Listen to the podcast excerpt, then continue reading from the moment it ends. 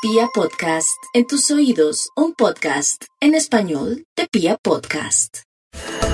Para los acuarianos, un feliz cumpleaños. Espero que sea el punto de partida de una nueva era llena de luz, de bendiciones, de convicciones y de certezas. Quería decirles que Saturno está en su signo hasta este año. Bueno, tiene rezagos hacia el año que viene, así que provienen de un periodo 2020, 2021, en donde se han dado cuenta qué es lo que no quieren de la vida con ella y de ella, y en donde seguramente logran también clarificar qué es lo que sí quieren y qué es lo que deben esperar. Es un año maravilloso para multiplicar el dinero. Júpiter en el eje de las finanzas, un acontecimiento excepcional que puede determinar sus vidas, así que este cumpleaños es decisivo para decir voy a multiplicar mi dinero y voy a resolver mis temas económicos. Y por lo pronto están en un periodo en donde deben llevar las cosas con calma, es un ciclo en donde sobre todo en el ámbito profesional algunas cosas no caminan con la ligereza que esperan,